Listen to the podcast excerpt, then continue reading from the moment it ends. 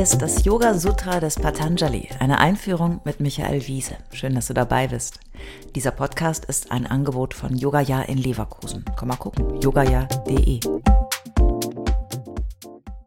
Teil 25. Sadhanapada. Das zweite Kapitel des Yoga Sutra. Hallo und Namaste, ihr Weisheitssuchenden. Heute schlagen wir das zweite Kapitel des Yoga Sutra auf. Es trägt den Titel Sadhanapada, was wir übersetzen können mit der Übungsweg oder der Weg der Verwirklichung. Und das hier ist der Trailer zu Staffel 2, um es in ein modernes Bild zu fassen. Wobei aus dem Sutra eine Serie zu machen wäre schon eine Herausforderung, aber wer weiß. In jedem Fall wird es im zweiten Teil des Sutra praktischer und vielleicht auch ein bisschen greifbarer. Im ersten Teil haben wir die große Landkarte des Yoga ausgerollt und uns einen Überblick über das Terrain verschafft. Es ist wichtig, auf dem eigenen Yoga-Weg diese gesamte Landkarte im Kopf zu haben, auch wenn einem der ein oder andere Bereich rätselhaft, unverständlich oder magisch erscheinen mag. Und hier nochmal das Wesentliche. Yoga beruht auf Erfahrung. Die Lebenserfahrung lehrt, dass wir Menschen einerseits mit einem hochentwickelten Geist ausgestattet sind, der uns Unglaubliches ermöglicht, der aber andererseits auch dazu führt, dass eben dieser Geist, dieses immer wählende und bewertende Bewusstsein nie richtig zur Ruhe kommt. Immer neigen wir dazu, uns eher im Blick aufs Detail zu verirren, statt uns als Teil des Ganzen zu betrachten. Unser Bewusstsein und die Summe der Erfahrungen und Erinnerungen lässt uns eine Welt von Vorstellungen, Träumen, Erwartungen und Befürchtungen konstruieren. Diese unsere konstruierte geistige, ichhafte Innensicht führt zu Spannungen, Konflikten und Leiden. Das Organ, das die gesamten Reize der Welt aufnimmt, ist Chitta, das wertende Bewusstsein. An Chitta hängt die Art und Weise, wie wir mit der Welt in Verbindung treten. Chitta ist der Ich-Kreator. Chitta verwurstelt fortwährend alles, was es empfängt. Eigentlich ist die Idee, dass wir uns durch Yoga aus diesem Zustand der Identifizierung und des Getrenntseins befreien, indem wir gelassener und ruhiger werden.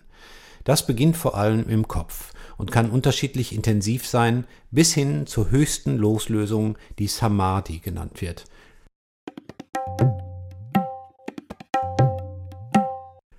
Yoga ist eine Diät für den Geist.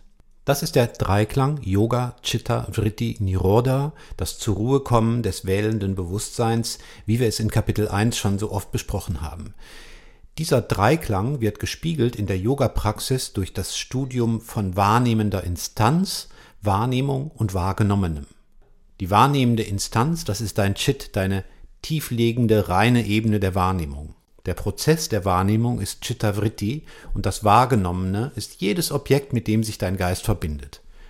Wenn wir diszipliniert und leidenschaftlich diese permanent dahinfließende Wechselbeziehung verstehen lernen, dann können wir tiefer in das Wesen der Dinge eindringen und klar wie ein Lichtstrahl unseren Geist auf die wahre Natur der Dinge lenken.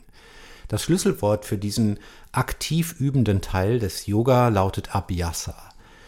Das aktive Üben hat aber seine Grenzen, denn es ist auch wieder sehr viel Wollen darin. Jenseits dieser Grenze, wo wir nicht mehr aktiv weiterkommen und sich vielleicht auch eine Enttäuschung breit macht, dass man vielleicht nicht weiterkommt, jenseits dieser Grenze liegt Vairagya das Loslassen. Freiheit kommt. Freiheit des Geistes ist keine äußere Qualität, sondern etwas, das in dir entsteht. Das ist eine faszinierende Erkenntnis, in der das Potenzial zu noch weitergehenden Erleuchtung steckt.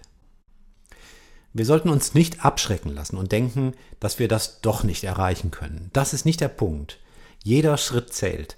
Es ist kein Dilemma, wenn wir unser Ego nicht auflösen möchten. Will ich auch nicht. Das, was wir bewusst üben können, wird Inhalt des zweiten Kapitels sein. Freu dich in diesem zweiten Teil auf Kriya Yoga den Yoga der Tat. Manche Geschichte aus dem ersten Teil wird hier wieder aufgegriffen und vertieft werden. Wir werden weitere Hindernisse auf dem Weg zur Freiheit umschiffen. Wir werden lernen, wie sich Leiden, das noch gar nicht passiert ist, präventiv vermeiden lässt und weiter das Wesen der menschlichen Psyche studieren. Schließlich werden wir den berühmten achtfachen Weg des Yoga beschreiten, den Ashtanga Marga, der dann als Cliffhanger überleitet in den dritten Teil des Yoga Sutra. Mehr sei hier noch nicht verraten. Bist du dabei?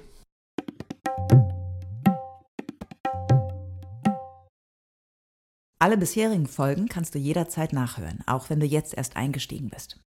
Hast du Fragen oder ein Feedback zu der Philosophie-Reihe, dann schreib uns gern oder kommentiere auf unserer Website. Dort findest du auch weitere Buchtipps und Empfehlungen.